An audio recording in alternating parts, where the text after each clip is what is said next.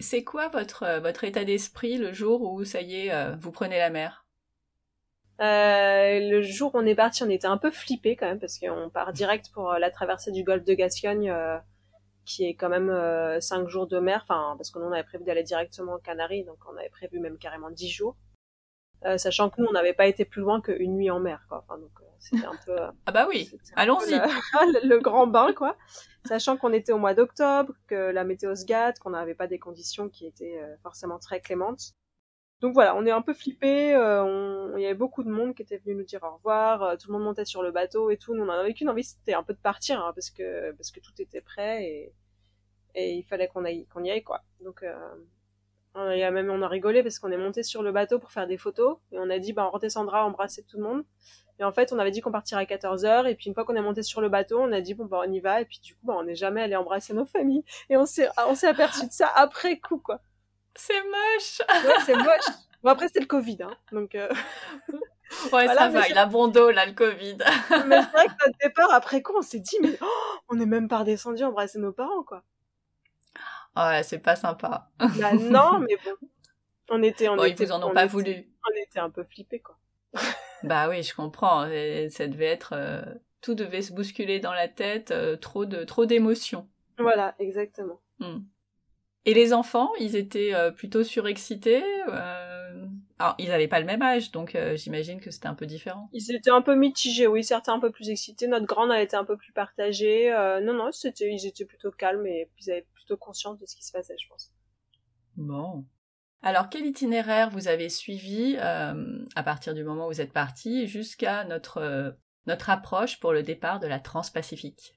Enfin, notre, votre approche. notre, comme si j'y étais. ah bah, tu, y étais presque. presque, euh, à force. C'est ça. Euh, on est parti donc de La Rochelle, on s'est arrêté euh, donc on, devait aller aux Canaries mais on s'est arrêté en Portugal à Cascais parce qu'on avait une dépression qui nous arrivait dessus donc on est allé s'abriter. Après les Canaries, le Cap Vert, euh, du Cap Vert on a traversé l'Atlantique jusqu'en Guyane. On voulait aller au Brésil mais avec le Covid c'était trop compliqué. Donc on s'est arrêté en Guyane et de la Guyane on a remonté jusqu'aux Grenadines les Antilles, les Grenadines. Après, on a remonté tout l'arc antillais en passant par euh, Martinique, Guadeloupe, euh, Saint-Martin, Saint-Barth, Antigua, Barbuda, etc., jusqu'en République dominicaine. Et après, de République dominicaine, on est descendu euh, jusqu'à Curaçao, qui est une petite île au-dessus du Venezuela. Et Curaçao, la Colombie. De la Colombie, Panama. Et Panama, on est parti vers, vers le Pacifique. Combien de temps ça vous a pris de faire tout ça? Euh, ça nous a pris plus de temps que prévu parce qu'en fait le Panama, enfin les Pacifiques étant fermés, on est resté neuf mois dans les Antilles alors qu'on aurait dû rester que quatre mois. Mais euh, voilà, donc en gros on a, fait, euh, on est parti, on a mis 14 mois en gros entre notre départ de La Rochelle et notre départ pour la Transpacifique. Donc 14 mois pendant lesquels ben, votre vie s'installe à bord. Est-ce que vous avez défini des rôles pour chacun? Les rôles se définissent au fur et à mesure, oui, et évoluent d'ailleurs euh, au fur et à mesure du temps, quoi. Donc euh, oui, on leur a dans la vie quotidienne déjà, ils ont un peu leurs tâches, euh, vaisselle, etc. Et ça, mhm. c'est un peu toutes les familles nombreuses qui ont un peu ça. Et après, dans le bateau, on les force pas et chacun prend un peu son indépendance de faire, enfin, ça choisit de faire ou pas certaines choses. Mais c'est vrai que notre grande Louise, depuis le début, ben, elle, nous aide pas mal sur pour affaler la voile, pour faire les choses un petit peu plus, euh, un petit peu plus physiques. Et après, bah, ils ont chacun leur approche du bateau. C'est vrai que le, celui qui est le plus intéressé, c'est Paul, euh, notre troisième, euh, qui est lui notre capitaine en chef hmm. presque, parce que c'est lui qui surveille tout et, et qui va nous dire oh là là, il y a trop de vent là, il faut qu'on réduise la voile ou ou alors oh là là, on dérive. Enfin voilà, bref, il surveille tout. Il est très observateur, donc c'est marrant.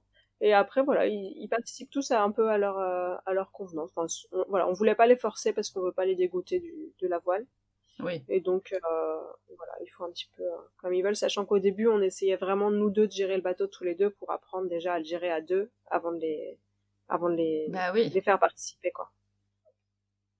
Est-ce qu'il y a eu sur cette première partie des moments un peu difficiles où vous vous êtes dit Ouais, c'est c'est pas simple quand même.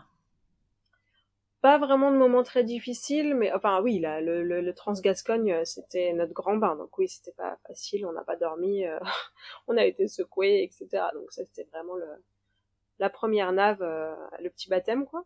Mais après, ça s'est bien enchaîné et, et non, on n'a pas eu de, on n'a pas eu de problème. On, on, s'est mis dans le rythme, mais il nous a fallu, je dirais, presque un an pour pour vraiment être à l'aise et se mettre vraiment dans le rythme d'une vie en bateau, quoi. Ah bah oui. Que ce soit sur la navigation, le fait de la promiscuité aussi, ça doit pas être toujours évident. Même si vous avez un. D'ailleurs, tu nous as pas dit, c'est quoi comme bateau? On a un bateau, on a de la chance, on a un Nautitech 46 Open pour euh, les connaisseurs, mais euh, donc c'est un bateau de 14 mètres de long sur 7 mètres 50 de large à peu près. Donc euh, si tu fais en ratio au mètre carré, c'est quand même assez grand vu que c'est un rectangle, ça fait presque 100 mètres carrés, enfin ça fait 100 mètres carrés. Et donc on a de la chance, on a par rapport à notre appart de 86 mètres carrés en banlieue parisienne, on est presque large, quoi. ah, mais oui. Et euh, vous avez combien de cabines? On a quatre cabines doubles. Euh, et donc une avec un lit superposé, donc les enfants peuvent euh, ne dorment pas tous en lit double, quoi. Donc c'était ce qu'on voulait mhm. aussi.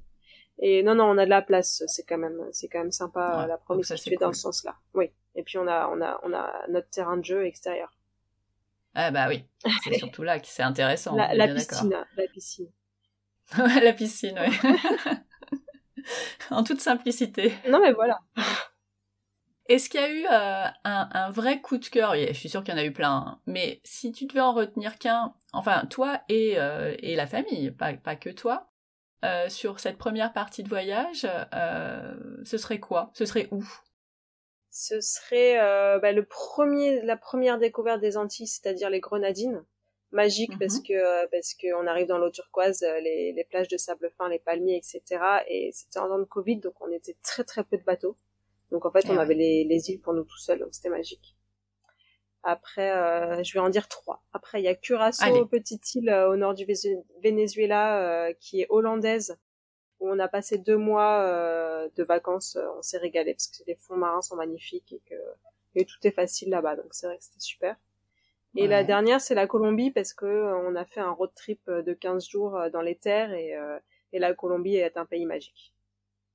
C'est ce que j'entends de plus en plus on n'y pense pas forcément euh, en premier lieu euh, dans les pays euh, d'Amérique du Sud, mais à chaque fois que des parents voyageurs y sont allés, ils m'ont dit vraiment incroyable.